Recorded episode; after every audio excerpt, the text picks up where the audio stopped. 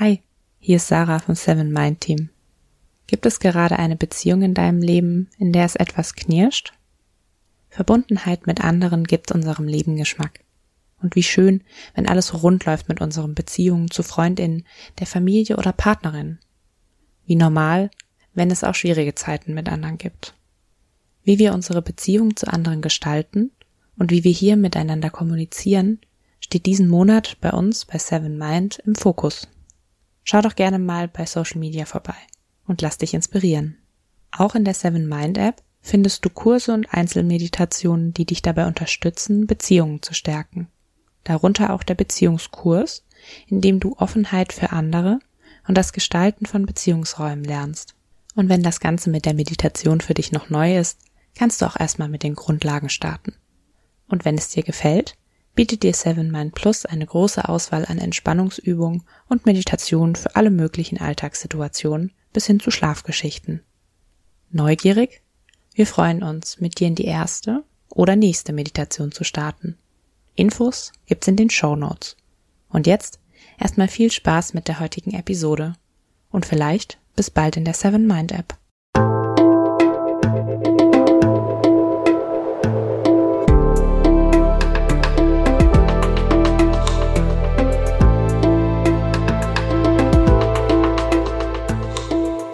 Willkommen bei dir, der Seven Mind Podcast mit Impulsen für ein gutes Leben.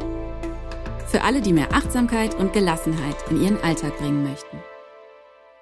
Ein runder Holztisch, auf dem morgendliche Sonnenstrahlen zu sehen sind. Um den Tisch sitzen Mutter, Vater und zwei Kinder. Frisch geföhnt und lächelnd halten sie einen Joghurtbecher in der Hand.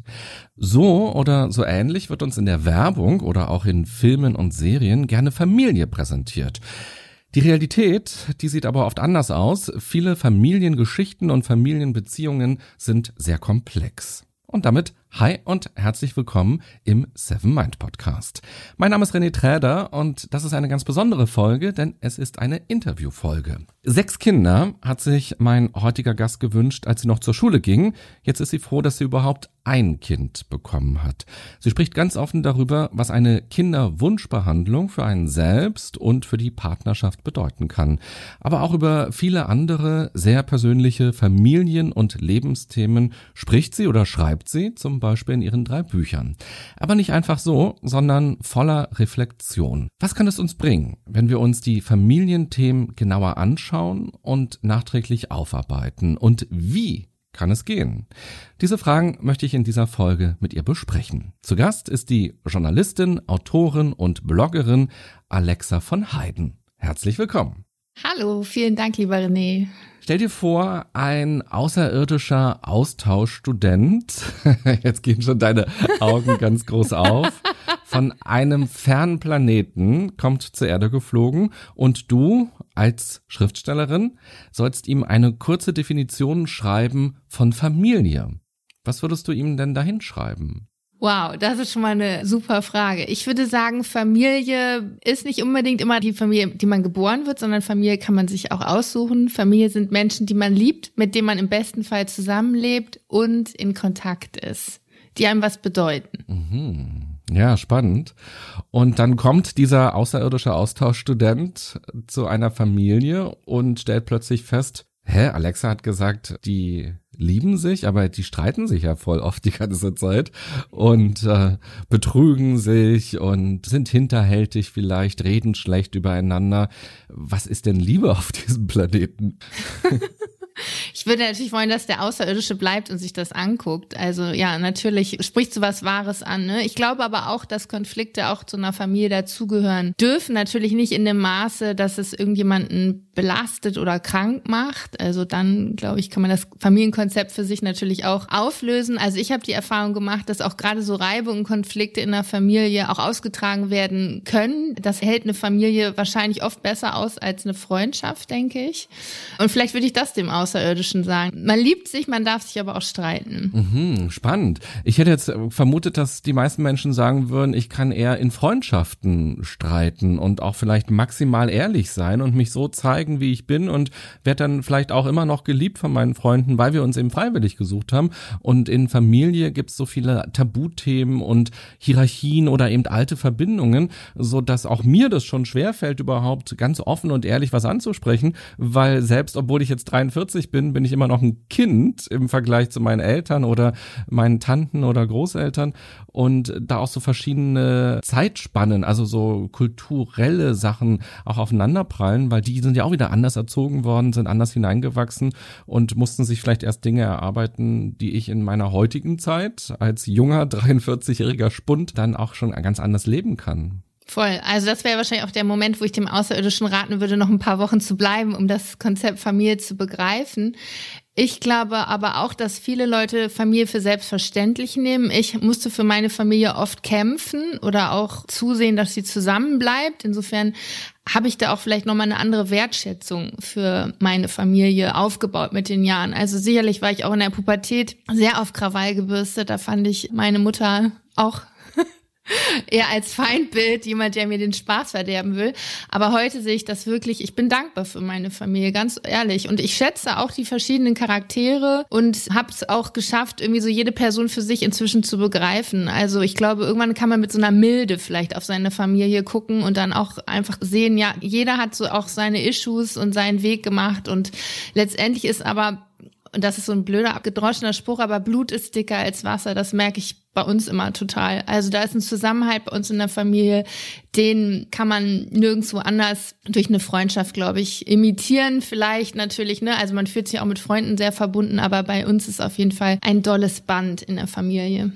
Ja, und man kann, wenn man erwachsen ist, natürlich Familie vielleicht auch nochmal anders kennenlernen. Du hast gerade gesagt, dass du die Familienmitglieder verstanden hast vielleicht oder auch vielleicht besser erkennst, warum sind sie so, wie sie sind. Und man kann sie auch nochmal vielleicht neu erkennen. Diesen starken Strang hattest du auch in deinem neuen Buch nochmal schön beschrieben, wo es um dich und deine Mutter geht und auch um deine eigene Kinderwunschbehandlung, aber eben auch, du beschreibst eine Reise in die USA zusammen mit deiner Mama und ja, plötzlich lernst du sie ja vielleicht auch nochmal anders kennen, weil sie nicht nur die ist, die sich um dich kümmert und die dir hilft, dich zu orientieren und bei Liebeskummer irgendwie da ist, sondern plötzlich erlebst du sie auch nochmal, also fast so ein bisschen teenagerhaft, würde ich sagen, weil sie sich auch nochmal so ein bisschen verliebt oder mit einem Mann so eine Beziehung beginnt gerade.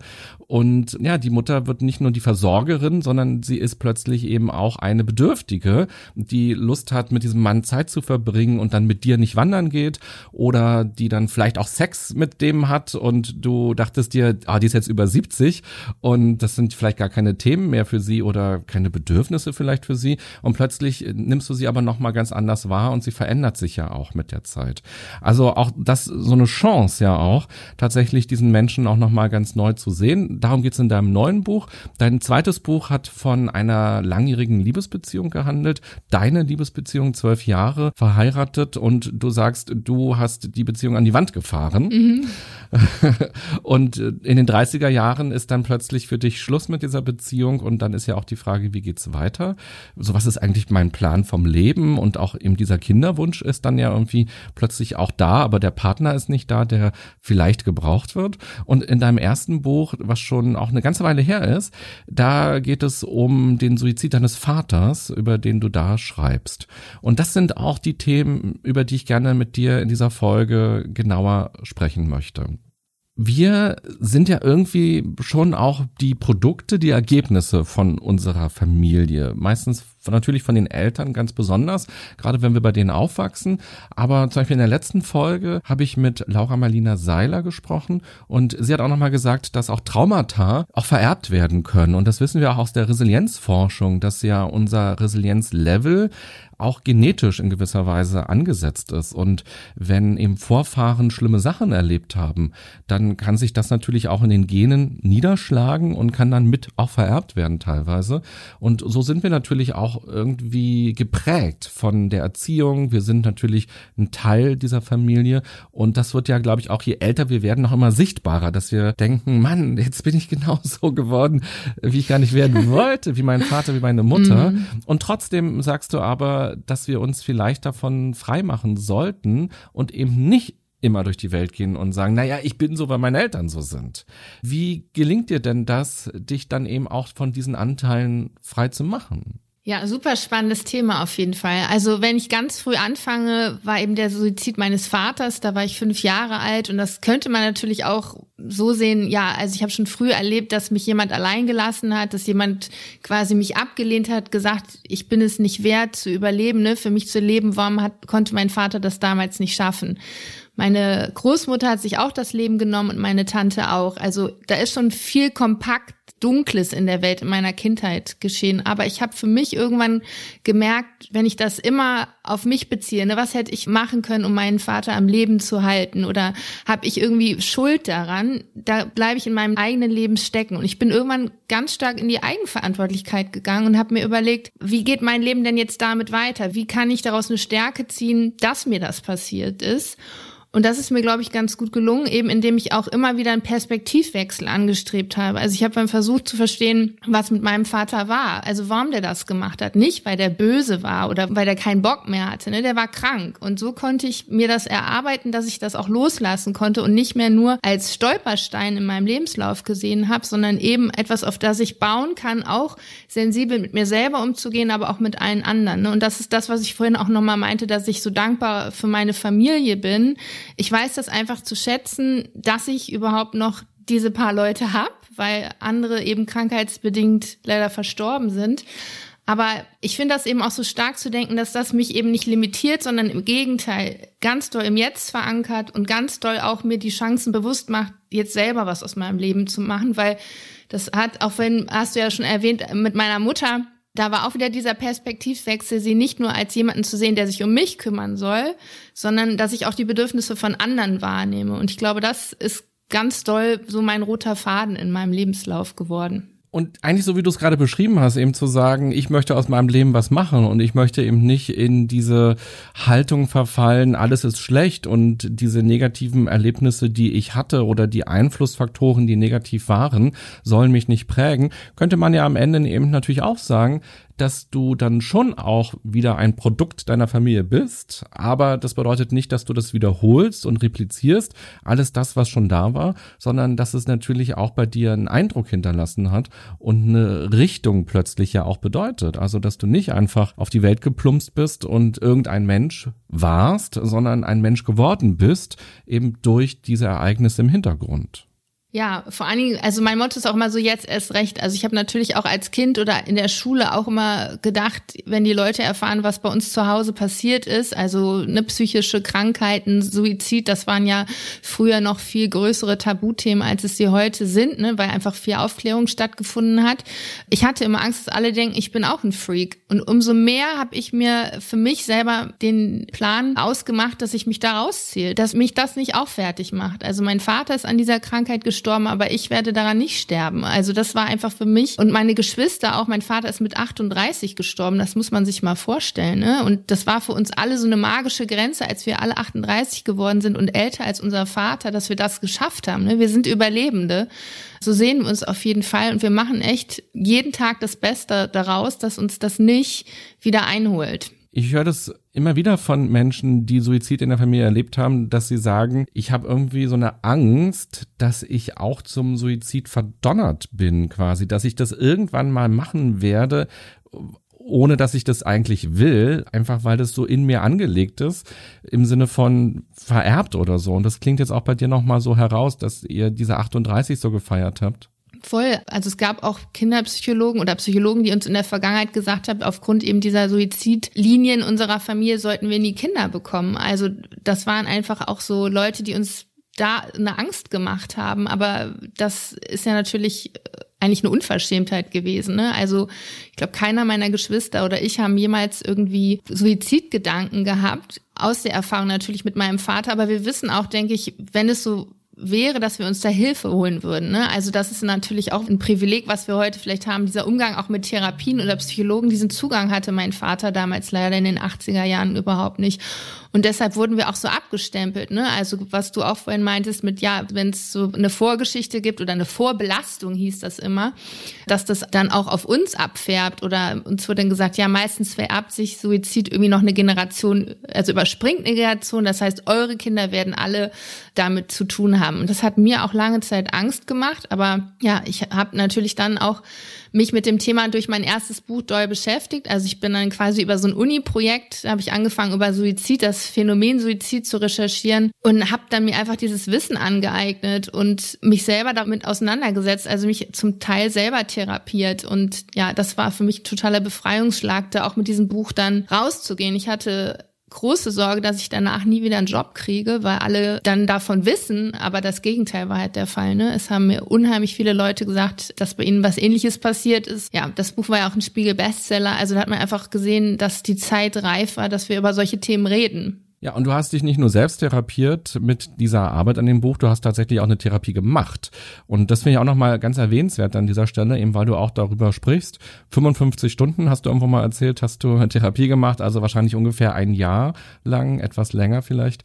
Und deswegen auch nochmal so wichtig, eben zu sagen, ich habe total das Recht, mir Unterstützung zu suchen. Ich habe total das Recht und ihr seht auch eine Ressource drin, mit jemandem anderen darüber zu sprechen, als nur mit der Schwester oder mit der Mutter an der Stelle oder mit dem neuen Partner oder mit Freunden, sondern tatsächlich mit einem Experten, einer Expertin, die nochmal eine ganz andere, völlig neutrale und auch professionelle Sicht auf dieses Thema hat und das dann eben auch zu bearbeiten und zum Beispiel eben auch zu hören, dass man nicht schuld daran ist weil das habe ich in der Recherche für das heutige Interview von dir gelesen oder gehört, dass das eben auch lange ein Gedanke irgendwie war. Du hattest ihn gerade auch schon mal angesprochen und dass das eben so wichtig für dich war, einfach zu hören, nee, ich kann dafür gar nichts. Ja, das war auch lange was, was mich lange begleitet hat. Ich beschreibe das im ersten Buch, dass ich meinen Vater eben gefunden habe und dachte immer, also ich war damals fünf und ich hätte irgendwie den Krankenwagen rufen müssen, also dass ich sozusagen nicht reagiert habe, ne, weil ich das nicht verstanden habe, was der da gemacht hat. Und habe natürlich dann in den Jahren darauf einfach gesehen, was dieser Suizid und der Tod bewirkt hat, ne, nämlich eine verwitwete Mutter, die sehr einsam war. Und dafür habe ich mich immer verantwortlich gefühlt. Und die Therapie habe ich dann wirklich erst ja recht spät gemacht, eben mit Mitte 30, als ich dann gemerkt habe, Job und Ehemann gehen mir flöten. Da wusste ich einfach, ich brauche jemanden, der mich so auf gut Deutsch gesagt, auf den Topf setzt. Also der einfach mal mit mir die Sachen glatt zieht.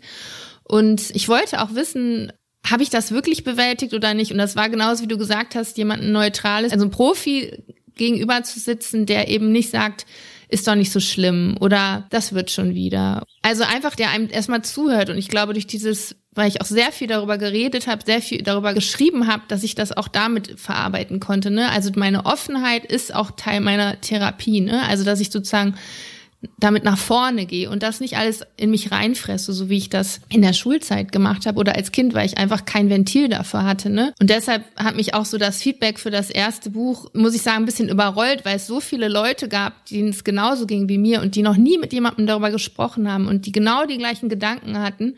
Die standen dann alle bei mir vor der Matte und ich meine, es war zauberhaft. Ne? Ich habe mit wildfremden Leuten geweint und lag mir in den Armen, aber ich habe auch so ein bisschen deren Geschichte mitgetragen und da habe ich auch einfach gemerkt, das, was wir jetzt brauchen, ist Nähe. Und ich glaube, diese Nähe kann man einfach auch herstellen, indem man, so wie wir jetzt auch darüber spricht. Und das hilft vielen Leuten erstmal gehört zu werden. Ne? Also diese Geschichte erstmal erzählen zu können, ohne dass einer das gleich wertet. Und das war auch in der Therapie für mich total gut. Ja, und man muss ja vielleicht auch noch dazu sagen, es sterben ja ungefähr dreimal so viele Menschen durch Suizid als durch Verkehrsunfälle pro Jahr. Also es ist ja auch eine riesige Zahl an Menschen, die einen in Anführungsstrichen geglückten Suizidversuch macht und eine noch viel größere Zahl von Menschen, die es versucht, die gerne aus dem Leben scheiden möchte und die dann aber noch durch irgendwelche äh, Maßnahmen vielleicht gerettet wird. Und trotzdem ist es eben so ein Thema, was oftmals nicht besprochen wird und daher auch deine große Überraschung. Äh, plötzlich kommen so viele Leute auf mich zu und sagen, hey, das ist genau mein Thema. Und an der Stelle möchte ich vielleicht gerne Freunde fürs Leben erwähnen. Das ist ein ganz großartiger äh, Verein, die sich genau diesem Thema widmen und die ganz offen darüber auch sprechen und eine ganz transparente Kommunikation haben, die ganz großartiges Infomaterial haben. Und da kann man sich auf jeden Fall hinwenden. Die sind in Berlin vor Ort, aber man kann natürlich auch, egal wo man ist, die auch online kontaktieren. Und hatte die Gründerin auch hier im Podcast vor einigen Jahren schon mal interviewt. Sie hat ihren Bruder verloren durch Suizid und hat darüber eben auch erzählt, wie das ist und was dann die starke Motivation war, diesen Verein zu gründen und was diese Vereinsarbeit macht. Also alle, die gerade irgendwie denken, oh Gott, das ist auch so ein Thema für mich und das überfordert mich, schaut mal vorbei, Freunde fürs Leben. Das ist eine ganz großartige Adresse. Du warst fünf, als es passiert ist. Wann hast du denn davon erfahren, dass es Suizid war?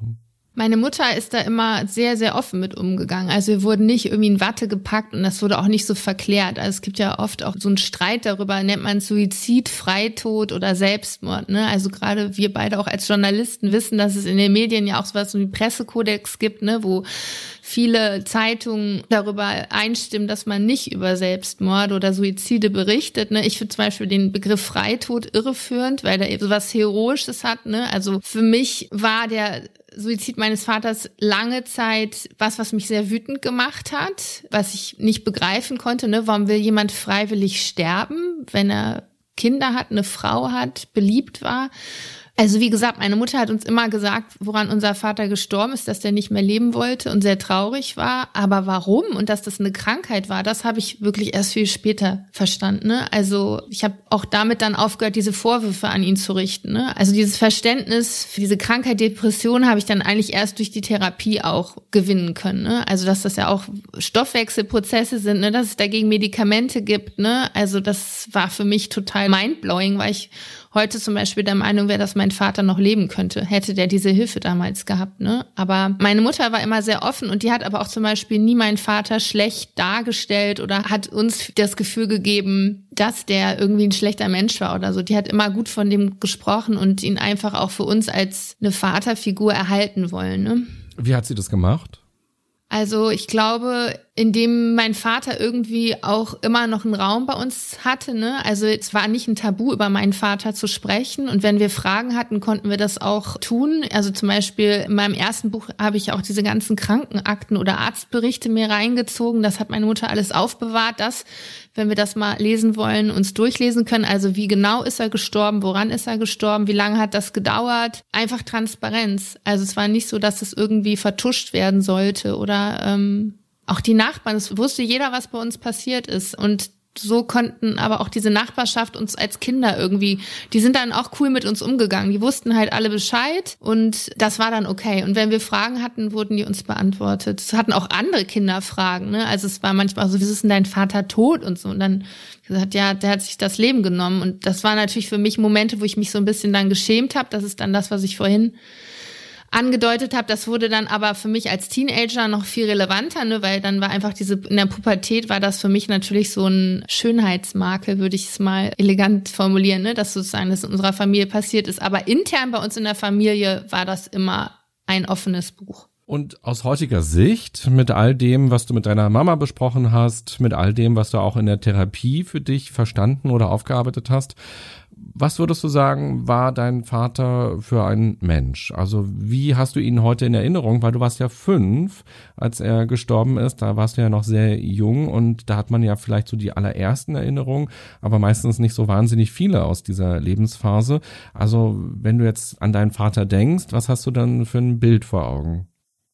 Mein Vater war Arzt. Das ist wieder so ein bisschen ironisch an der Story, dass der halt sozusagen auch als Arzt sich selber nicht helfen konnte. Also ja, ein beliebter Sunny Boy.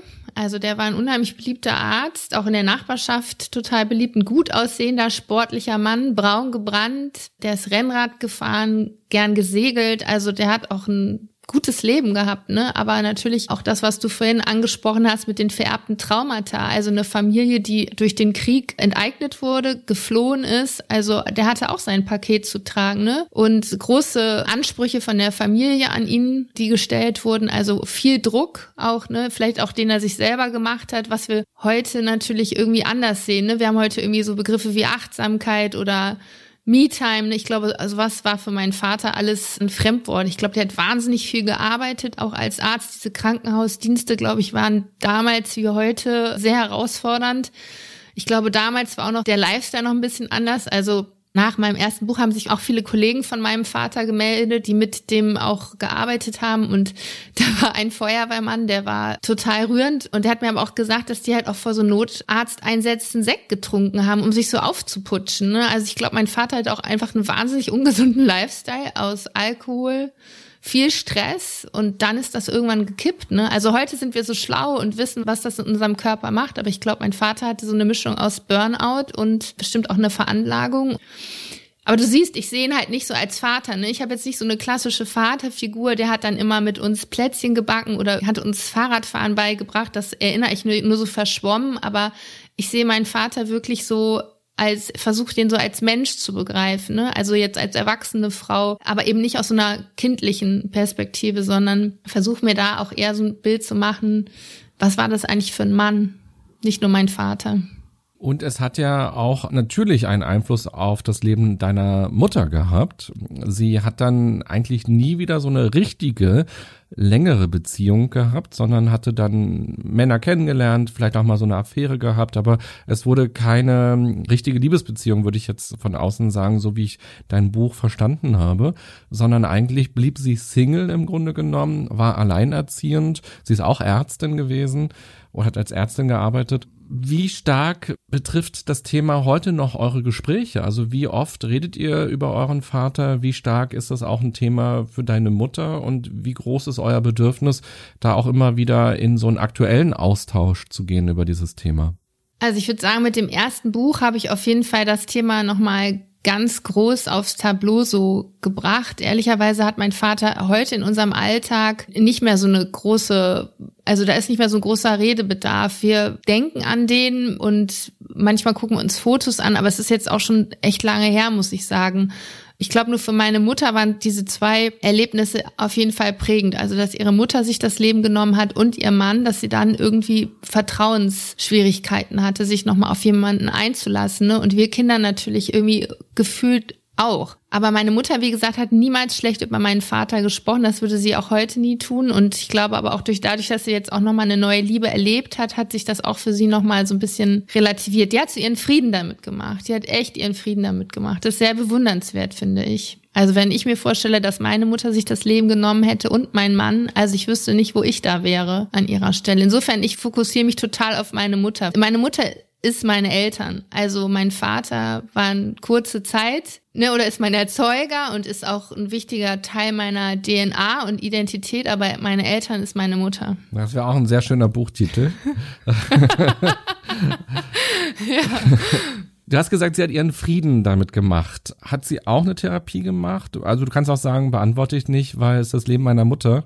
Nee, nie. Und das ist das Krasse an meiner Mutter. Also im Krieg geboren, der Vater ist im Krieg gefallen, ihre Mutter hat sich suizidiert, als sie 18 war. Dann kam mein Vater mit seinem Suizid. Also meine Mutter hat echt ein Paket, muss man sagen, ne?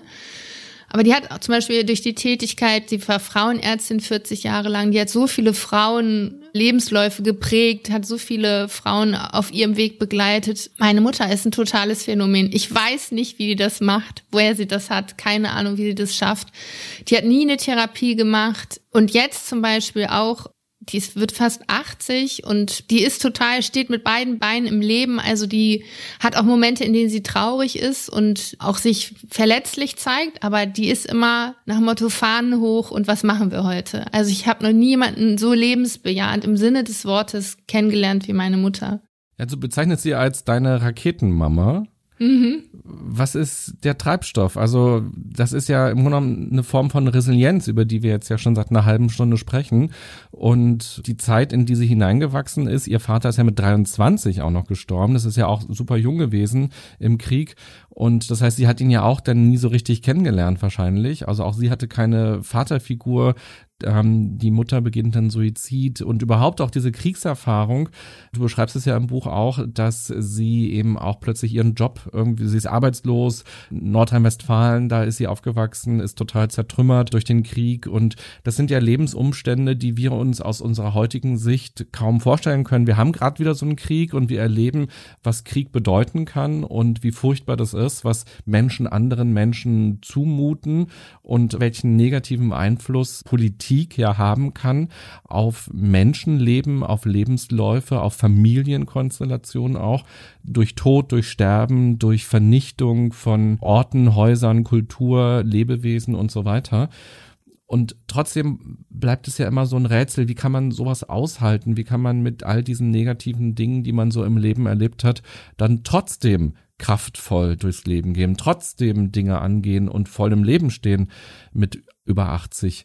Ja, was ist der Treibstoff deiner Raketenmama?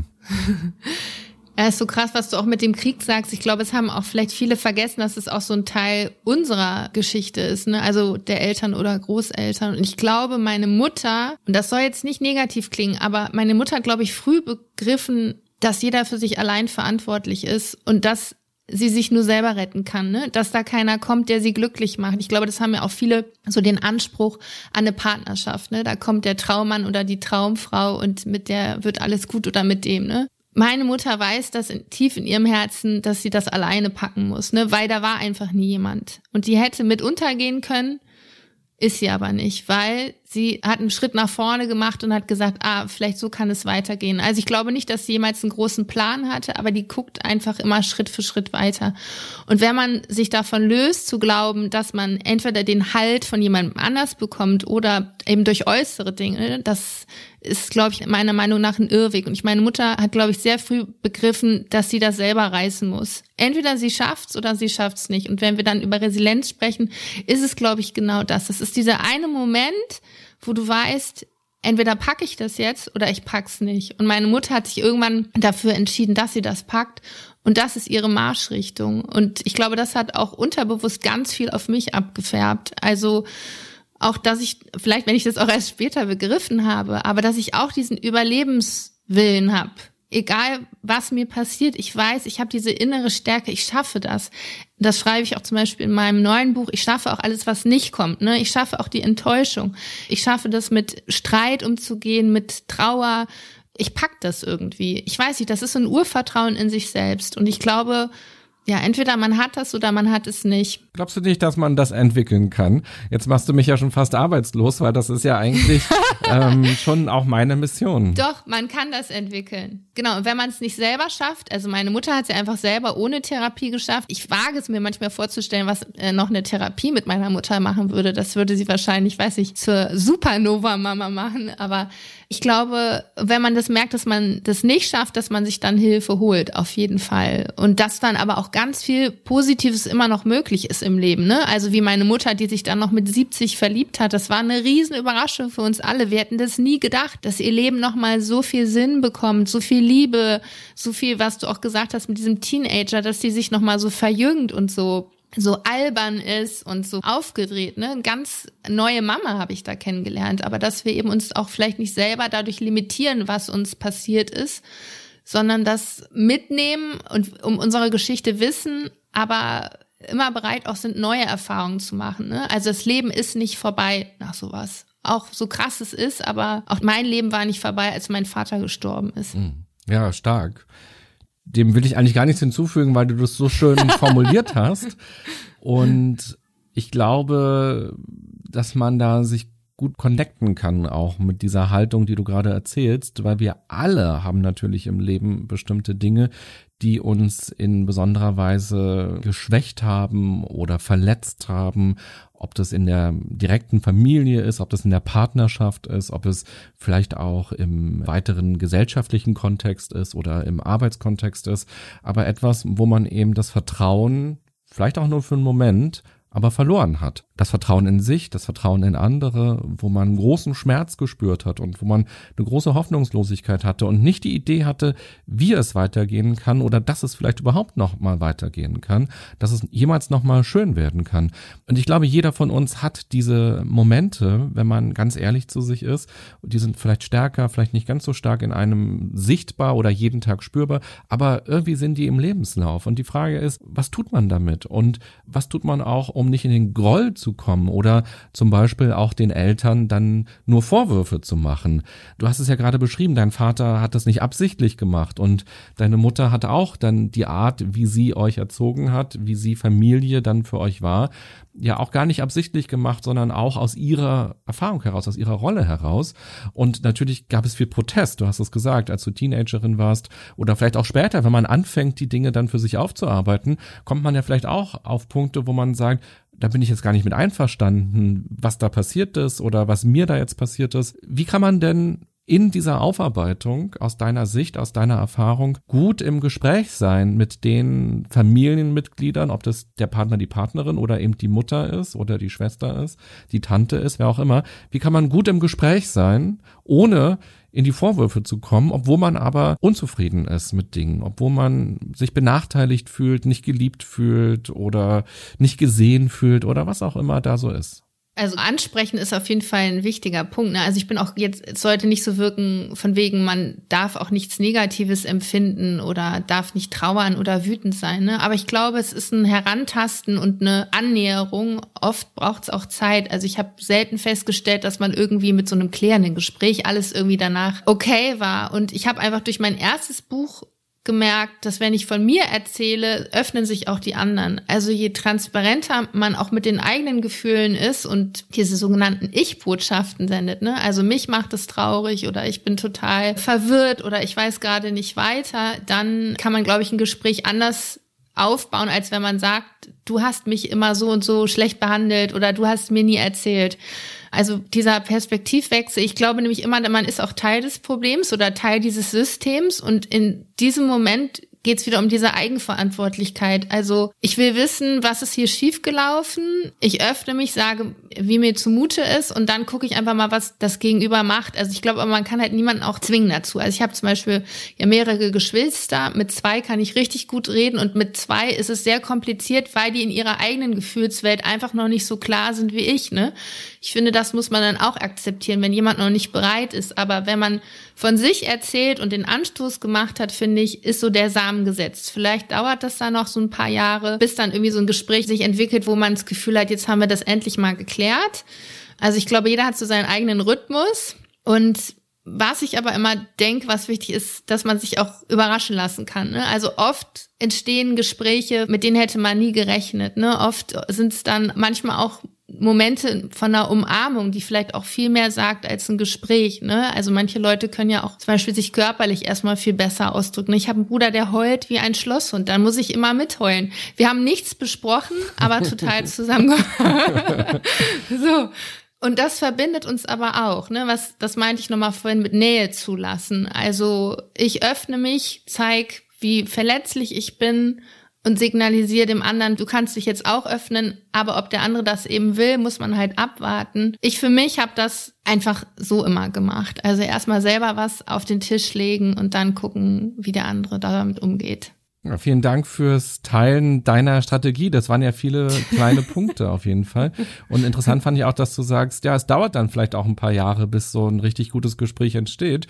Und das ist ja eigentlich das, was man selber oft so schlecht aushalten kann, weil man hat sich ja selbst damit befasst. Vielleicht, weil du dieses Buch geschrieben hast oder sind viele Gedanken drin gewesen, weil du eine Therapie machst oder weil du einfach in die Selbstreflexion gehst. Und du durchdenkst Dinge und in dir entsteht ein bewusster Schmerz und du willst diese Dinge klären oder ansprechen oder auch einfach nur mal abladen und dich beschweren und sagen, das war ja total blöd und dann eben aber auch auszuhalten, so hast du es gerade beschrieben, dass da vielleicht auch eine große Zeitspanne erstmal vergehen muss und dass die andere Person nicht sagt, ach so, ja prima, äh, cool, dass du es ansprichst.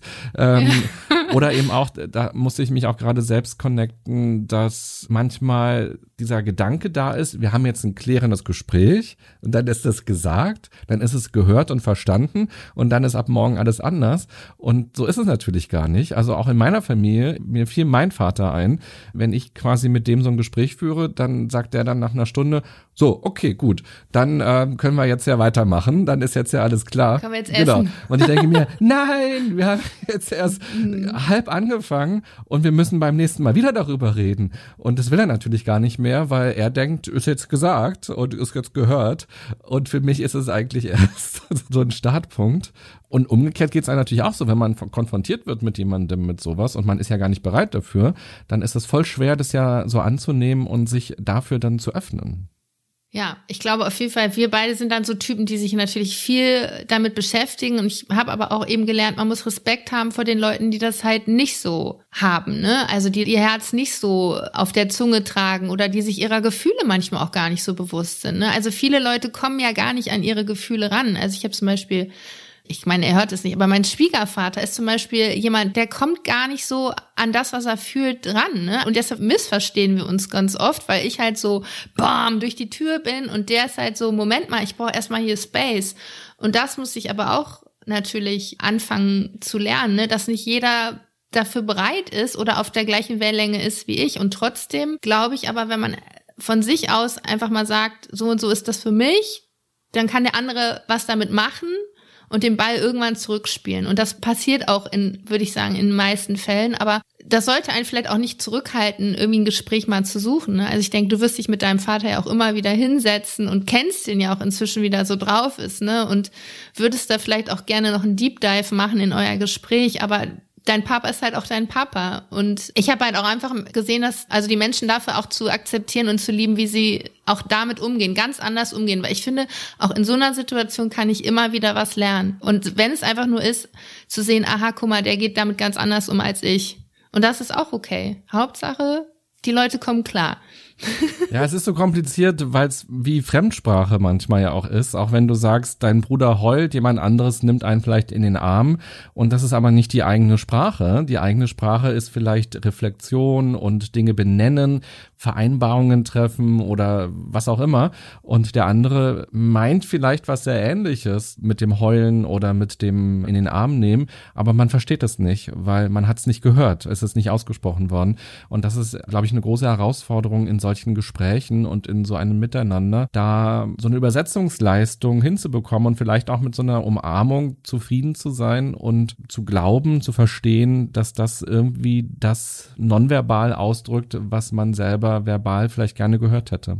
Ja, ich glaube, wir wollen nicht immer so ein Fazit oder so ein Ergebnis oder irgendwie so eine Checkliste. Aber es ist, wie du sagst, zum Beispiel, mein Bruder küsst mich dann und für den ist dann das Gespräch vorbei. Und ich denke so, wir haben über nichts gesprochen, aber wir haben trotzdem diese Connection. Also eine ganz pure Connection. Ne? Wir haben zusammen geheult, uns umarmt und geküsst und das mache ich mit meinem Bruder, der ist über 50, echt selten. Ne? Aber das ist dann vielleicht auch genauso viel wert wie ein Gespräch. Ne? Einfach, dass wir uns nahe waren, wenn es auch nur quasi körperlich war ne? und nicht im Gespräch uns irgendwie da super ausgetauscht haben und das Gefühl haben, wir haben jetzt endlich was geklärt. Also manche Leute, glaube ich, klären die Dinge einfach anders und das muss man dann auch akzeptieren und vielleicht ist das auch voll okay. Ja, das Thema Halt spricht da ja auch nochmal so ein bisschen in der Zwischenzeile durch. Und du hast es auch vor ein paar Minuten auch genannt, dieses Wort, so Halt bekommen.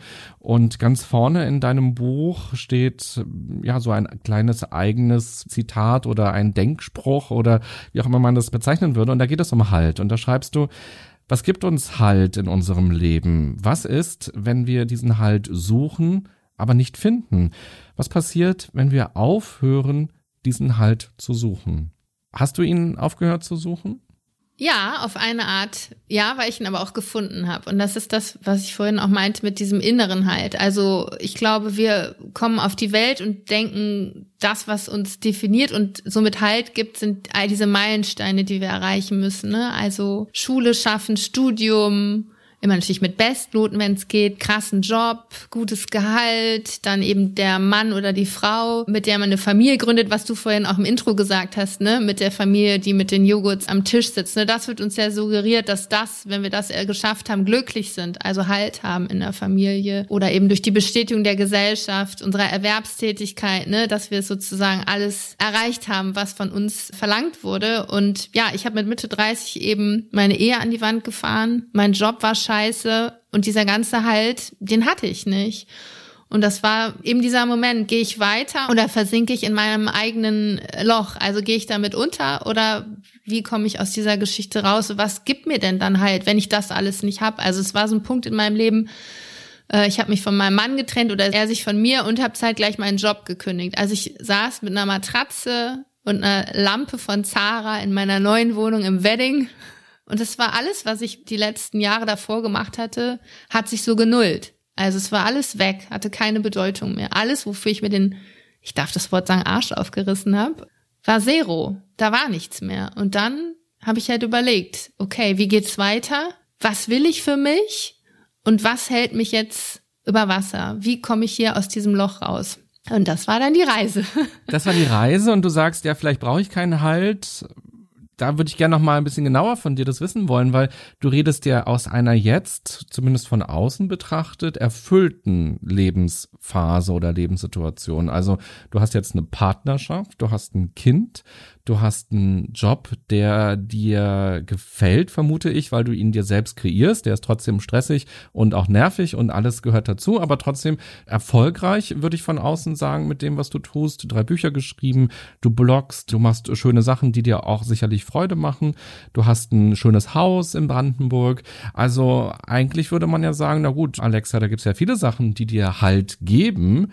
Wenn das jetzt alles wegbrechen würde, dein Mann geht und deine Tochter nimmt er mit und dein Haus wird verkauft und dein Job hört auf zu sein, dann ist ja schon die Frage, wo ist dann der Halt oder wo geht dann das Suchen wieder los? Also mich würde nochmal interessieren, hast du wirklich aufgehört, den Halt zu suchen oder brauchst du keinen Halt oder was heißt eigentlich Halt? Vielleicht müssen wir da auch einsteigen. ja, Oh Mann, oh Mann, das stimmt. Also ich kann sozusagen aus der Perspektive nochmal zurückgehen, wo ich da in dieser Wohnung saß und nichts mehr hatte. Ne? Also das war wirklich der Nullpunkt. Und ich glaube, die Erfahrung, die man also wirklich nur in so einer Situation machen kann, die so krass ist, dass man viel stärker ist, als man denkt. Also ich bin viel, viel stärker, als ich in dem Moment gedacht habe. Ne? Und dann fängt man erst an, über sich, wie man so schön sagt, hinauszuwachsen. Ne? Dann fängt man erst an, wirklich neue Stärke aufzubauen. Weil es ist wie mit Muskeln. Die wachsen nicht, wenn sie nicht trainiert werden. Also unsere Stärke kann auch nicht wachsen, meiner Meinung nach, durch Yoga oder Spaziergänge. Die wächst erst in Konflikten und in Krisen. Und das habe ich einfach am eigenen Leib erfahren. Ne? Also da gab es auf jeden Fall auch Wochen, wo ich richtig erstmal durchgegangen habe. Ne? Also das war jetzt nicht so quasi eine Sache über Nacht, ne? aber diese Stärke konnte ich aufbauen. Es war wirklich ja ein Prozess, der da stattgefunden hat. Und wenn jetzt heute mein Mann sagen würde, er haut ab, nimmt meine Tochter mit, da würde ich natürlich ein bisschen empfindlicher reagieren, aber ich habe nicht mehr so Angst vor so Krisen. Weißt du, wie ich meine? Also ich weiß, was kommt. Es ist meine gelernte Erfahrung in meinem Leben, dass Krisen und Konflikte und Traumata passieren. Die passieren uns allen. Aber ich bin nicht mehr so, dass ich das nicht wahrhaben will oder nicht sehe. Ich bin super bewusst, gehe ich damit um, dass das, was ich jetzt habe, was du beschrieben hast, was gerade der Status quo ist, mit einem Fingerschnipp vorbei sein kann. Das weiß ich einfach. Mein Vater hat sich an einem Juli-Sommertag umgebracht. Der war in einer Badehose. Ich saß im Swimmingpool. Es hat fünf Minuten gedauert und unser Leben hat sich für immer verändert. Das ist in mir so drin. Und ich bin deshalb so im Moment verankert und weiß aber um meine innere Stärke. Und egal, was auf mich zukommt, ich weiß, ich schaffe das, irgendwie einen Weg daraus zu finden. Also das ist einfach so eine Zuversicht, die muss ich mir auch selber zusprechen. Immer wieder, ganz klar. Aber ich habe diese Muskeln trainiert, René, weißt du? Also ich bin, seitdem ich fünf bin, in einer Muckibude für, für Krisen sozusagen. Und deshalb, mein Traumata ist meine Superpower. Das ist vielleicht erstmal ein verdrehter Gedanke, aber daraus kommt diese ganze Kraft. Und das ist auch das, was mich für die Zukunft stärkt. Ja, stark. Also vielen Dank, dass wir zu diesem Punkt hinkommen oh durften gemeinsam und dass du das so erzählt hast. Das finde ich total wertvoll. Eben auch, dass Trauma eben auch Superkraft sein kann und so wie du es auch erzählt hast. Und ich glaube, jetzt habe ich auch noch mal ein bisschen besser verstanden, was du sagst, wenn du sagst, dass du keinen Halt suchst. Weil Halt ist vielleicht etwas, was es im Außen gibt, wo man sich dran festhält. Das ist so ein Anker, den man auswirft. Aber was du jetzt beschrieben hast, ist ja ganz viel in dir drin. Deine Stärke, deine Muskeln oder eben auch so ein Vertrauen, Dinge hinzubekommen, selbst wenn es scheiße ist. Und dass du diese Kraft irgendwo herziehen kannst, um Dinge zu bewältigen oder Dinge zu gestalten. Und dass du eben nicht dieses Geländer von außen unbedingt brauchst und dich festzuhalten und zu sagen, hoffentlich bricht das Geländer nicht weg hoffentlich bleibt mein Mann bei mir, damit ich glücklich sein kann, sondern zu sagen, in mir ist etwas.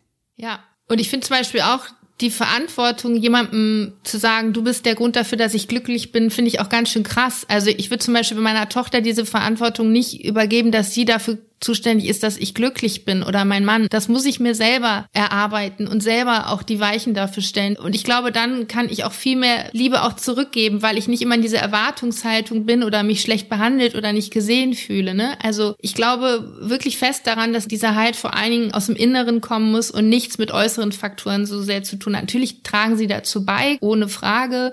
Auch Gesundheit und sowas, ne? Das ist ja alles, was, was gerade positiv ist, ne? Aber trotzdem, dieser Moment zu kapieren, dass man auch ganz viel selber eben auch gestalten kann. Das ist ja auch eine riesen Chance, die man da hat, ne? ein riesen Geschenk, dass man sich zurechtbasteln kann, wie man es gerne haben möchte. Wie ist das jetzt gerade für dich, dass wir darüber so sprechen? Also du sitzt mir ja quasi gegenüber, ich sehe dich und ich habe den Eindruck, dass das auch wenn du das so wunderbar immer noch formulieren kannst, aber trotzdem auch auf eine ganz persönliche und private Weise auch emotional geworden ist. Auf jeden Fall. Also ich zitter so ein bisschen an den Knien. Für mich ist das selber auch, ich höre mich so reden und denk so krass, das bin ich, die das erzählt. Ne? Also es ist auf jeden Fall nicht, als würde ich jetzt so über Reisen sprechen. Also es macht ganz viel mit mir, aber ich merke auch immer wieder, darüber zu reden macht ganz viel. Ne? Dann wird mir auch immer selber bewusst, krass, was ich alles geschafft habe und wie ich das hinbekomme, ist echt krass. Also ich stehe ein bisschen so verdutzt neben mir und denke so, ach, ja, ganz cool, wie das so.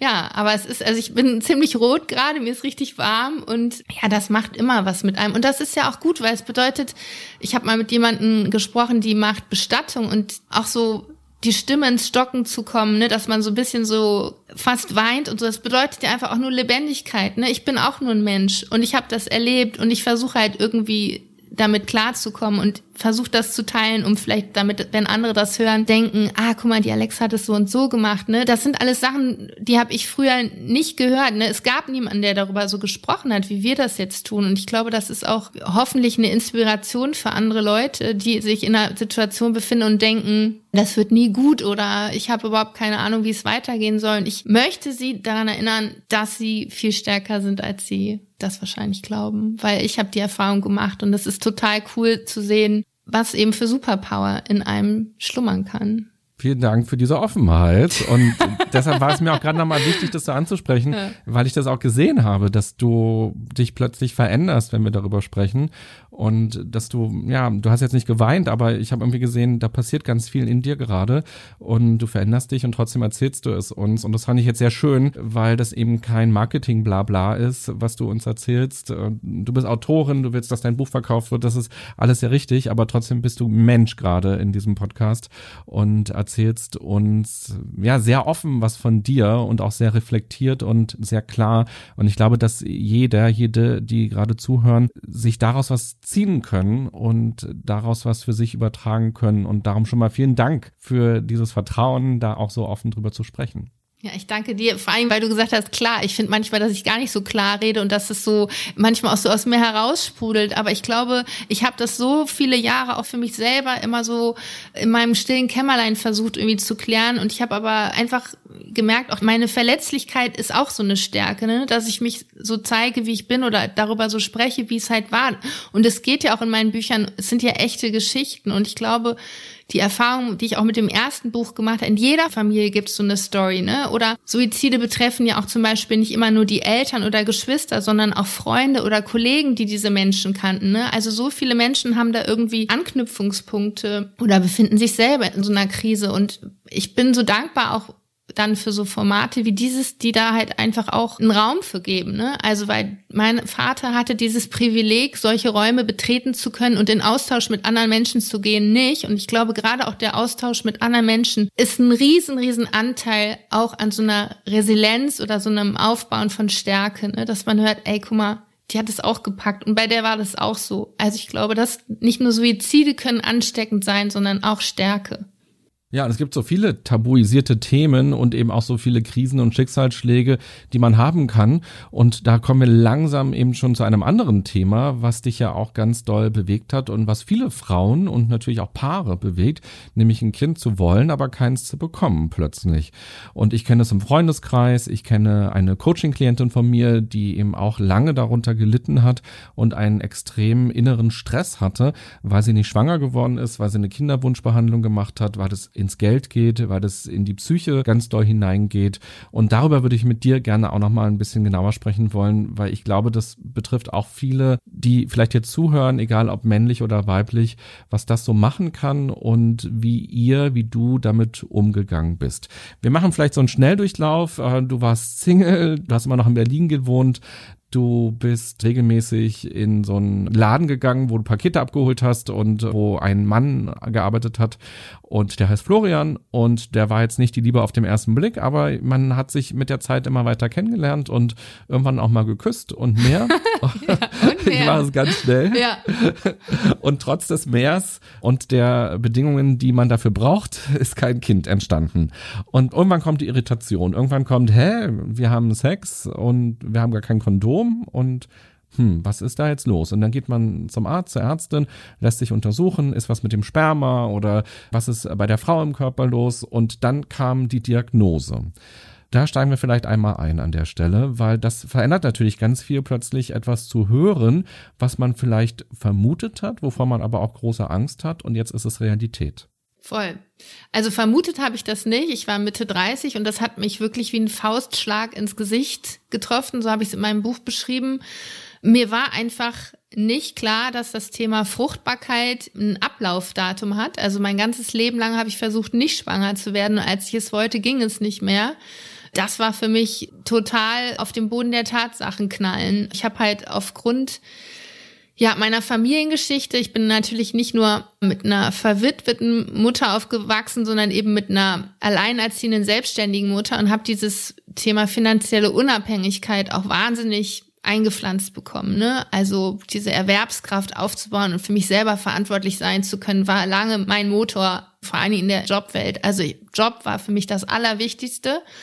Ich bin aber direkt in einer riesen Medienkrise eingestiegen. Das heißt, ich habe es nie geschafft, eine Festanstellung zu ergattern, sondern war immer frei. Und wie das ist, wenn man frei oder selbstständig ist, jeden Tag, den man nicht arbeitet, verdient man keine Kohle. Abgesehen davon habe ich dann auch so unterbewusst durch die Erfahrung mit meinem Vater gedacht, morgen ist alles vorbei. Also muss ich mir irgendwie erstmal was erarbeiten, bevor ich an Kinder denke. Ne? Also ich dachte sozusagen, ich muss erstmal Bundespräsidentin werden, bevor ich an Familienplanung denke. Ne? Und das ist halt nie passiert. Und irgendwann lief die Zeit gegen mich. Und das habe ich halt in dieser Diagnose dann erfahren. Und das war natürlich, ja, da stellt man sich als Frau natürlich total selber in Frage, ne? Wie das funktioniert nicht. Das, was ich immer verhindert habe, ne? Nimm die Pille, werd bloß nicht schwanger, mach deine Ausbildung, dein Studium. Also man muss sich da auch das wieder vor Augen halten. Ne? In Afghanistan kämpfen jetzt die Frauen dafür lernen zu dürfen. Ne? Und ich sozusagen hatte all diese Privilegien, die wurden mir vor die Füße gelegt und ich sollte sie nutzen. Und das habe ich auch getan. Aber in dem Moment, wo ich dann sozusagen die Familie gründen wollte, ging es halt nicht mehr. Und da war ich richtig sauer ich war sozusagen enttäuscht. Zum einen, dass ich das selber nicht auf der Kappe hatte. Also ich meine, ich hatte Biologie-Leistungskurs, aber irgendwie das Thema Fruchtbarkeit der Frau war bei mir einfach nicht präsent. Und ich war natürlich auch sauer auf das System, in dem ich gearbeitet habe. Ich fühlte mich verarscht. Und dann kommt halt alles zusammen in dem Moment. Ne? Man hat halt eine persönliche Krise was du auch mit deiner Klientin meintest, ne, dieser psychische Stress, das klappt nicht. Bei allen anderen klappt sozusagen, wenn die besoffen sind und irgendwo auf dem Klo pimpern. Und ich bin zu blöd, um schwanger zu werden oder was. Ne? Also als Frau, glaube ich, gerät man dann in so einen Selbsthass. Nach dem Motto, ich funktioniere nicht so, wie ich funktionieren soll. Das reden einem viele Medien auch eine lange Zeit, man ist zu dick, oder hat nicht reine Haut genug oder so, ne? Also man, es wird ja immer viel so auf die Mängel einer Frau hingewiesen und da kam alles zusammen. Und das Interessante ist, dass ja eben Kinderwunschbehandlung oder dieses Tabu so groß ist und so viele Leute das auch mit sich selber ausmachen und es betrifft aber so viele und das finde ich das total krass ist. Also das hat mich so im Wartezimmer dieser Kinderwunschklinik immer richtig traurig gemacht, weil ich die Anspannung dieser Paare gesehen habe und habe aber auch immer gewusst, ich bin natürlich auch eine von denen, aber wie viele Paare das auch noch neben so einem beruflichen Alltag schultern, ist der Wahnsinn. Und deshalb war es mir aber auch ein Anliegen, jetzt in meinem neuen Buch auch wieder super offen über meine Kinderwunschbehandlung zu sprechen. Also du erfährst bei der Ärztin, dass man nicht erst so in den 40er Jahren möglicherweise weniger fruchtbar ist, sondern dass es eigentlich in den 30er Jahren dann schon zurückgehen kann, was man häufig gar nicht so hört, sondern ja, viele Menschen haben natürlich, gerade wenn man studiert hat, dann ist man mit Mitte, Ende 20 vielleicht erst so richtig fertig und steigt in den Job ein und macht dann Karriere, hat dann Möglichkeiten eben auch voranzukommen. Und ja, dann ist man ja vielleicht auch schon relativ schnell Anfang, Mitte 30 und dann ist immer die Frage, wann steigt man jetzt mal aus aus dem Berufsleben?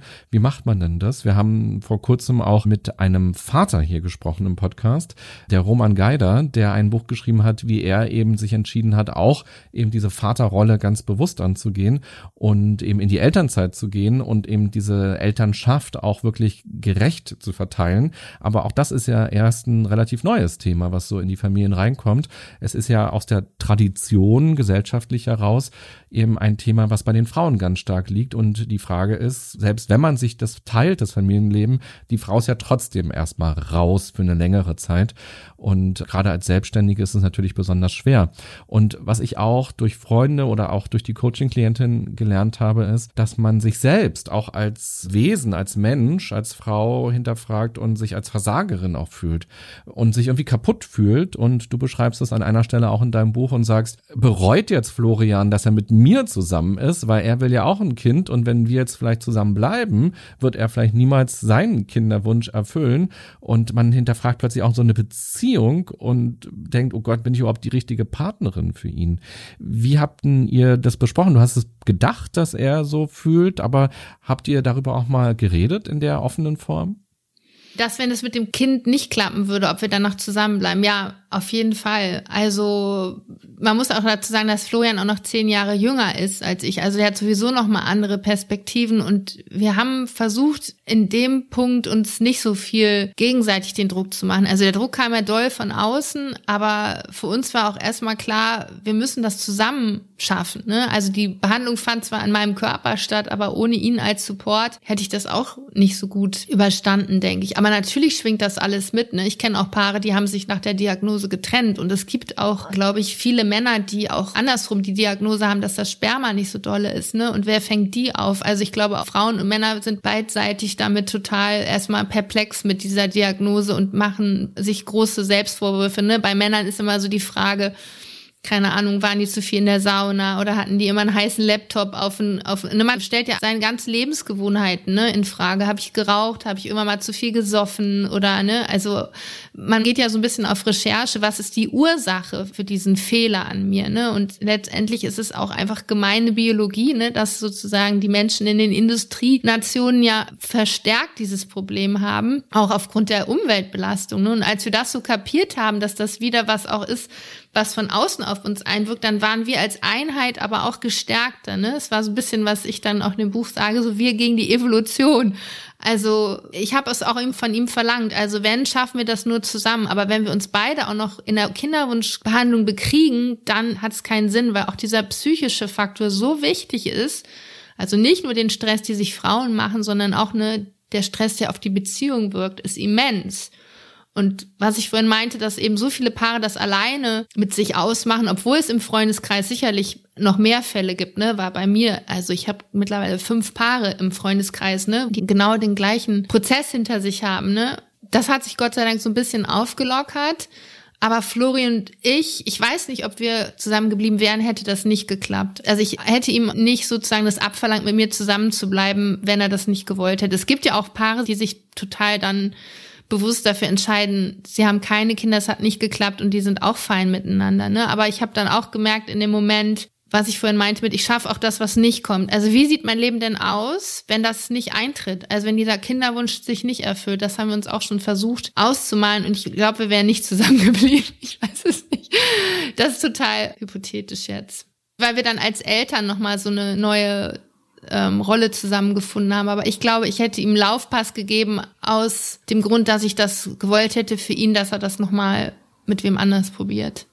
Hm. Ja, es ist interessant. Das passt jetzt auch gut, weil man kommt ja nicht zusammen, weil man ein Kind zeugen will. Also vielleicht irgendwo evolutionär im Kopf oder was auch immer, aber man mag ja diesen Menschen, man mag den Humor, man teilt Werte, also ganz viel, warum man ja zusammen ist und dann plötzlich eine Sache funktioniert nicht und das wird dann plötzlich so ein ganz großes Thema, was die ganze Beziehung plötzlich auch in Frage stellt und selbst wenn eben die Partnerschaft gut funktioniert und beide sagen, okay, wir versuchen so gut wie möglich mit diesem Thema jetzt umzugehen, so habe ich es zumindest verstanden, bleibt es ja trotzdem ein ganz starkes Frauenthema, weil du in dieser Kinderwunschbehandlung ja eigentlich dein ganzes Leben umstellst. Also du kriegst unter Umständen Medikamente, die du nehmen musst, du musst auf bestimmte Ernährungssachen achten, du musst regelmäßig eine medizinische Untersuchung machen und vor allem bibberst du, ob es jetzt zu einer Schwangerschaft kommt und dann kommt irgendwann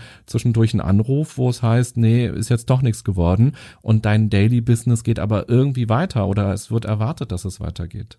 Ja, das war krass. Also ich, wir hatten ja auch viele Versuche, dieses Gefühl, wenn eben jemand anruft und sagt, es hat leider nicht geklappt. Also diese Enttäuschung kann man gar nicht in Worte fassen. Diese Schock, Enttäuschung, wie jetzt, es hat wieder nicht geklappt, warum denn nicht? Ne? Und man gerät wirklich an seine Grenzen, dass man sich selber so fremd wird. Ne? Warum funktionierst du Scheißkörper nicht so, wie du sollst? Ne? Obwohl wir schon die beste medizinische Hilfe haben. Und man geht dann auf die Straße und sieht nur noch Frauen mit dicken Bäuchen und nur noch Babys. Ne? Das ist auch Hardcore. Die Zeit ist einfach total Hardcore. Und ich frage mich, wie das Leute, also ich glaube, mittlerweile müsste man man eigentlich einen Psychologen auch dabei haben, weil also auch gerade Leute, die mehrere Versuche hinter sich haben, die sind am Ende auch nicht nur was die Nerven anbelangt, du hast es ja auch schon gesagt, auch was das monetär bedeutet, ne? Also wie viele Leute dafür ihre Versicherung auflösen, irgendwie Autos verkaufen, um sich diesen Wunsch zu erfüllen und das ist so absurd, weil es uns ja, wie gesagt, also uns Frauen natürlich auch die ganze Pubertät, sobald wir halt unsere Tage haben und einen Zyklus, das versucht wird zu verhindern. Und das, was wir so für selbstverständlich genommen haben, ne, unsere Gesundheit, unsere Fruchtbarkeit, dass wir da so drum kämpfen müssen. Ne? Und da war ich auch so, zu welchem Preis eigentlich? Ne? Also ich saß ja davor mit meiner Matratze und meiner Lampe in meiner Wohnung, hatte nichts mehr und ich habe diese ganze Zeit so verloren. Da ist mir auch nochmal so bewusst geworden, wie wertvoll auch meine Zeit ist. Ne? Und heute gehe ich auch ganz anders mit dem Thema zum Beispiel Zeit um oder was so Grenzen setzen anbelangt. Ne? Ich glaube, auch in der Kinderwunschbehandlung habe ich wieder unheimlich viel über mich selber gelernt und auch wieder unheimlich gelernt, was ich aushalte, nicht nur an körperlichem Schmerz, sondern auch an psychischer Belastung. Und auch das war wichtig, weil irgendwann ist man auch also beim ersten Versuch denkt man sich so, ich bin schwanger. Beim zweiten Versuch denkt man sich so, hoffentlich klappt's. Beim dritten Mal ist man so, scheiße, scheiße, scheiße. Und irgendwann denkt man nicht mehr darüber nach, dann lässt man sich überraschen. Und da hat's geklappt bei mir. Ne? Also wo ich sozusagen schon eigentlich ausgestiegen war und mir nicht mehr den Druck gemacht habe, dass ich jetzt irgendwie falsch gesessen habe oder einen Kaffee zu viel getrunken habe und dann den Fötus abgetötet hätte, also ich musste wieder durch diese Krise gehen, durch diese super zähe Zeit und dann hat's geklappt. Also das war wieder so eine Erfahrung bei mir. Erst ist man sozusagen am Boden zerstört und dann kommt die Perspektive wie viele Themen da auch noch so aufploppen, also auch sowas wie Schuld plötzlich, dass mm. man so denkt, oh Gott, ich habe einen Kaffee getrunken, ich mm. war reiten ja. oder ich bin Fahrrad gefahren, oh je, ich bin jetzt schuld, dass diese teure Behandlung wieder ins Leere geht. Und soweit ich weiß, gibt es ja auch Kliniken, die machen so eine Garantie, so eine Kinderwunschgarantie, da kann man also bis in die Unendlichkeit quasi das machen, was die natürlich auch, glaube ich, ganz als Kalkül auch nehmen, weil sie einfach wissen, dass niemand das bis in die Unendlichkeit machen wird, weil das einfach so sehr auf die Psyche irgendwann geht Teilweise macht man es ja auch im Ausland oder das wird zumindest da angeboten, dann fliegt man sonst wohin und macht das regelmäßig und das ist einfach so ein enormer Stress für einen selbst und natürlich auch für die Familie, für die Beziehung, die man hat, dass es einfach auch irgendwann limitiert ist. Du hast jetzt beschrieben, dass irgendwann so eine Lockerheit bei dir entstanden ist, so ein Loslassen und das vielleicht auch dazu beigetragen hat, dass es geklappt hat. Vielleicht waren es auch einfach ganz biologische Sachen. Man weiß es immer nicht. Man kann ja wirklich ich ja nicht reingucken. Was würdest du denn anderen Frauen vielleicht mitgeben, die noch weit entfernt sind von so einer Lockerheit und die eben auch merken, oh wow, das nimmt mich mit, mich als private Person, vielleicht auch mich als berufliche Person, aber es nimmt auch uns stark mit als Beziehung und plötzlich gucken wir uns nicht mehr an als Lebenspartner, sondern eigentlich nur noch als ja, biologische Wesen, die richtig zu ticken haben. Ja, also da habe ich auch lange drüber nachgedacht, weil ich natürlich jetzt auch immer wieder Leute kennenlerne, ne, die mitten drin stecken oder anfangen und völlig verzweifelt sind, verängstigt sind und letztendlich habe ich überlegt, es geht eigentlich um Kontrollverlust. Ne? Wir sind gewöhnt, in unserem Leben alles zu planen, Checklisten zu haben. Wir wissen immer, was das Richtige ist. Und in so einer Kinderwunschbehandlung löst sich das alles auf. Wir sind nicht mehr Herr der Dinge. Ne? Also wir sind abhängig von so einer Ärztin oder einem Arzt, von der Natur, von irgendeinem Wunder. Und ich glaube, das ist das, was die Leute so aus der Bahn wirft und auch so aufreibt, ne? dass man plötzlich die Dinge aus der Hand geben muss, ne? Und das, was man sich so sehr wünscht, dass das nicht mehr von einem selber abhängig ist, weil das wird uns ja auch immer erzählt, ne? Wenn wir hart genug arbeiten und uns anstrengen, dann erfüllen sich unsere Wünsche, ne? Und das ist ja immer dann der Moment, wo die Leute crashen oder ich auch gecrashed bin, ne? Ich habe alles dafür getan, dass es klappt und es hat nicht geklappt. Und ich glaube, ich würde den Leuten sagen, habt keine Angst davor, dass es mehrere Versuche vielleicht braucht macht das und guckt einfach, was passiert. Mit jedem Zyklus lernt man irgendwie was Neues, mit jedem Versuch lernt man was Neues und gewinnt neue Erkenntnisse. Und letztendlich, und das ist das Harte, kann einem das keiner garantieren, dass es klappt. Ne? Und das war auch für mich der Moment, wo ich gedacht habe, ich habe jetzt hier, also ich glaube, ich habe 30.000 Euro insgesamt für eine Kinderwunschbehandlung ausgegeben. Ne? Und man denkt, ich habe es jetzt bezahlt, ich möchte jetzt auch meine Leistung haben. Ne? Ist aber nicht so. Und ich glaube, das ist auch eine Erfahrung im Leben, die einen sehr erdet und demütig macht, ne, dass die Dinge nicht so laufen wie geplant. Das ist total krass auszuhalten. Und dem Raum zu geben, glaube ich, ist der einzige Weg. Also, dass man sich eingesteht, dass man es fast nicht aushält und was das mit einem macht. Und ich glaube, wenn man da auch mit seinem Partner im Austausch bleibt, dass es einfach richtig krass gerade ist und nicht dem anderen abverlangt, trotzdem wie immer zu funktionieren und alles ist normal, dann hat man da eine Chance durchzukommen. Aber ich glaube, man muss einfach ganz nah im Austausch bleiben und einfach sich immer wieder bewusst machen, dass es keine Wurzelbehandlung ist, sondern dass die einfach versuchen, Gott zu spielen, ne? Oder eben ein Kind zu machen, ne? Also das ist einfach total krass, wenn man sich das vorstellt, was die da eigentlich gerade im Hintergrund versuchen, ne? Und so bin ich da durchgegangen. Aber es war auch wieder ein Prozess. Es war nichts, was man irgendwie mit so einer fluffigen To-Do-Liste hätte abhaken können. diese Haltung, dass man Dinge nicht in der Hand hat, das ist ja, glaube ich, eh etwas, was in unserer aktuellen Zeit total unterbewertet wird und wir eigentlich häufig die Idee haben, wir können alles beeinflussen. Also wenn ich traurig bin, dann kann ich direkt was tun und bin wieder glücklich. Oder wenn ich irgendwas haben will, dann kann ich es direkt shoppen. Und diesen Gedanken alles ist sozusagen in meiner Hand und dass eine ganz große Frustration entsteht in dem Moment, wo wir feststellen, oh nein, ich bin Biologie, ich bin ein Wesen, ich habe beschränkte Möglichkeiten auch nur, ich kann auf bestimmte Sachen gar keinen Einfluss nehmen. Das ist, glaube ich, eine Erfahrung, die wir in unserer ja, kapitalistisch geprägten Welt oder in unserer sehr schnellen Welt, glaube ich, gar nicht mehr so oft machen, sondern ja, die dann eben zu einer großen Frustration führt und auch zu einer Ich bin falsch in diesem Leben Haltung führt, weil man denkt, ja, das richtige Leben könnte ich mir doch gestalten. Ich bin doch nur eine Handlung davon entfernt. Aber ja, ganz vieles können wir gar nicht machen. Absolut. Und ich glaube, ich habe den Fehler gemacht, mich damit so Ehrgeiz zu panzern und mir so eine Härte abzuverlangen, die das aber nur noch schlimmer gemacht hat. Ne? Also ich dachte dann, krasse Ernährung, super gesund, keinen Fehler machen, voll sich ans Protokoll halten. Und dann habe ich so Freundinnen, die hatten eine gleiche Diagnose und dann haben die irgendwie zwei Jahre später auf natürliche Art und Weise im Vollsuff an ihrem 40. Geburtstag ein Kind gezeugt. Also es ist nicht in unserer Hand und es bleibt immer noch ein Wunder. Und ich glaube auch das, was du vorhin gemeint hast, ich bin ein Wesen, ich bin irgendwie ein Mensch, da kommt man auch ganz nah an sich selber ran. Ne? Also, und ich glaube, da muss man dann auch mit sich milde sein und irgendwie auch mal sich selber eine gute Mama sein, sagt ja die liebe Steffi Lux hat ja immer, ne? Also dann auch gut zu sich sein, hat meine Frauenärztin mir damals, seien Sie gut zu sich.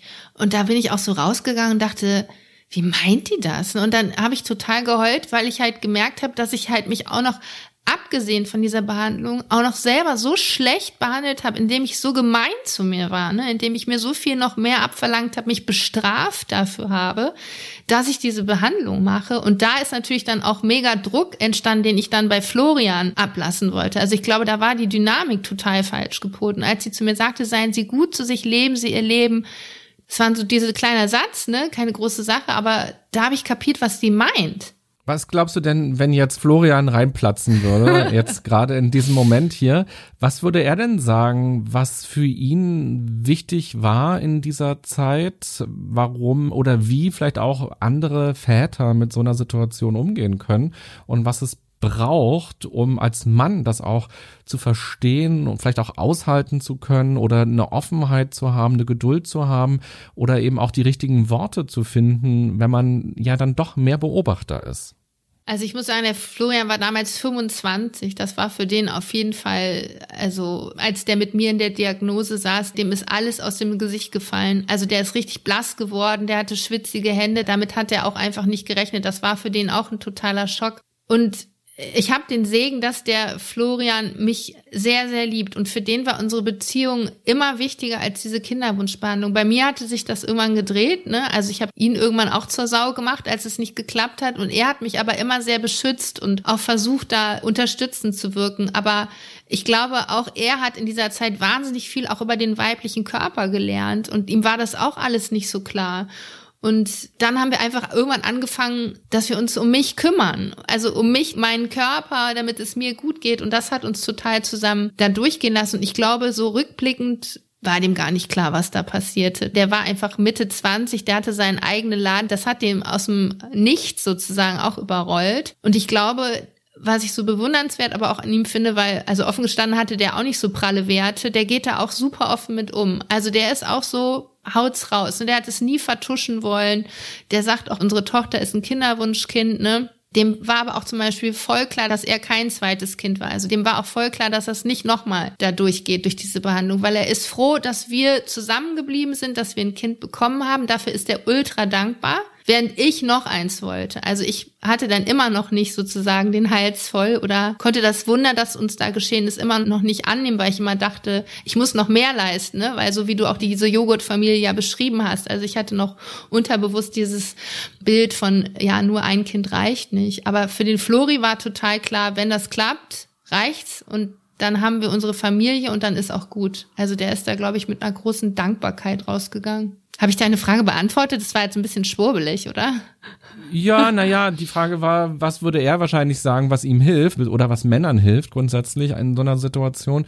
Und du hast ja auch beschrieben, dass er eben auch überfordert damit war und dass es eben aber auch ja in Ordnung ist. Und ja, dass man eigentlich immer wieder sich als Paar auch finden muss und dieses Seien sie gut zu sich.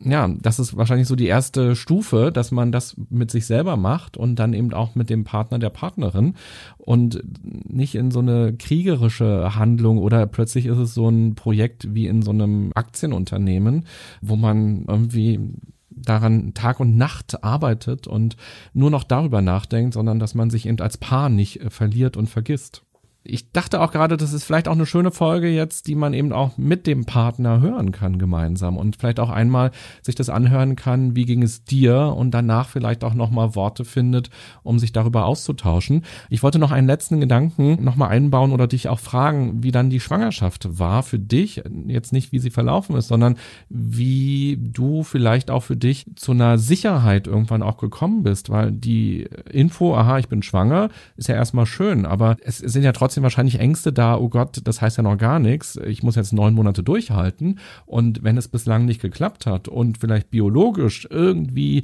ich nicht in dem besten Zustand gerade vielleicht bin, um auf ganz natürliche Weise ein Kind zu bekommen, was passiert denn in einem Monat, in drei Monaten, in sechs Monaten? Wie bist du denn mit diesem Druck umgegangen? Ja, super Frage. Also ich habe erstmal den positiven Schwangerschaftstest nicht geglaubt. Also ich glaube, ich habe vier Tests nochmal gemacht, obwohl ich schon das Blutergebnis hatte, ich konnte es nicht glauben. Und dann muss ich offen gestehen, dass ich neun Monate Angst hatte. Also es war sehr davon geprägt, dass das, was jetzt da wächst, dass ich das verlieren kann, weil ich auch vorher Fehlgeburten hatte. Also es war nie so eine unbeschwerte Schwangerschaft leider. Das habe ich nicht geschafft, aber auch einfach, weil ich so dankbar dafür war und mich so gefreut habe. Ich wollte das nicht verlieren. Und ich glaube, das ist aber auch dann schon ein Teil des Mutterwerdens, dass man halt begreift, da kommt ein Lebewesen, zu dem man immer eine Beziehung hat wo man immer sich Sorgen macht, ob es dem gut geht. Und so habe ich dann meine Schwangerschaft eigentlich auch schon ganz intensiv mit meiner Tochter dann erlebt, ne, dass ich wirklich die nicht verlieren wollte. Also ich glaube, ich muss manchmal auch aufpassen, dass ich nicht so eine Mutter werde, die so total klebt, aber also es ist auf jeden Fall eine große Dankbarkeit für diese Schwangerschaft gewesen. Meine Schwester zum Beispiel hat zwei ungeplante Kinder, ne? Ich glaube, die ist da anders rumgelaufen. Also ich war sehr vorsichtig und meine Tochter ist auch zu früh auf die Welt gekommen. Also ich habe einfach so das Wunderleben kapiert. Ne? Also ich bin mit meinem Bauch rumgelaufen, dachte, es ist einfach krass, dass das, was wir versucht und so lange für gekämpft haben, dass das jetzt passiert. Und ja, meine Tochter ist ein Geschenk und so habe ich auch die Schwangerschaft empfunden, dass ich ein riesengroßes Geschenk bekommen habe, das aber auch fragil ist. Über zwei große Themen haben wir ganz intensiv gesprochen in dieser Folge. Einmal den Tod und einmal das Leben und wie beide Themen einen halt komplett aus der Bahn werfen können. Der Tod von anderen, der so ganz plötzlich kommt und der zur eigenen Biografie dann auch dazugehört.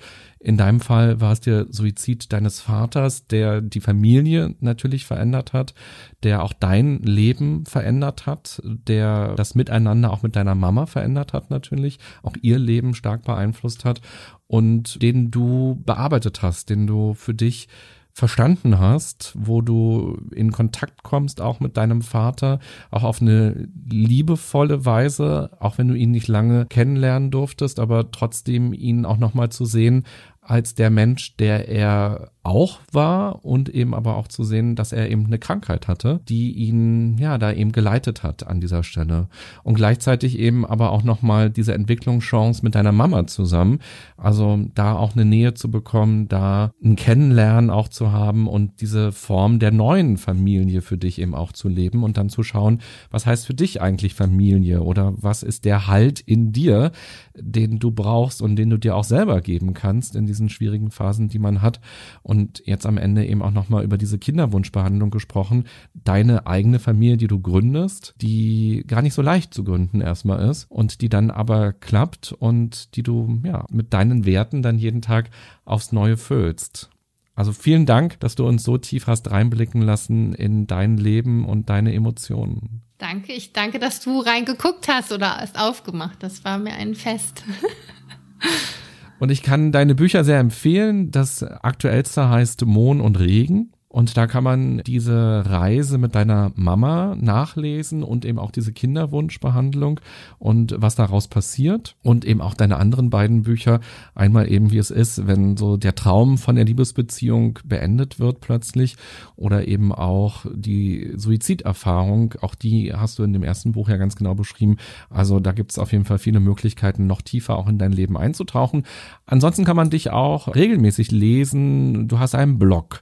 Wo kann man dich erreichen? Bei Instagram bist du auch. Wie heißt du da und wie findet man dich? Genau, mein Blog heißt Alexa Peng. Das ist mal aus so einer Idee raus entstanden, dass ich über alles schreiben möchte, was in meinem Kopf Peng macht. Auf Instagram bin ich unter meinem bürgerlichen Namen aktiv Alexa von Heiden. Da kann man mich auch erreichen, ja. Und ich freue mich immer über den Austausch zu solchen Themen. Ich habe natürlich auch noch andere Themen, die in meinem Leben stattfinden. Ne? Also ich bin mir sehr bewusst über meine Geschichte, aber ich kann auch super mit dir über Lippenstifte oder Fitnessübungen reden.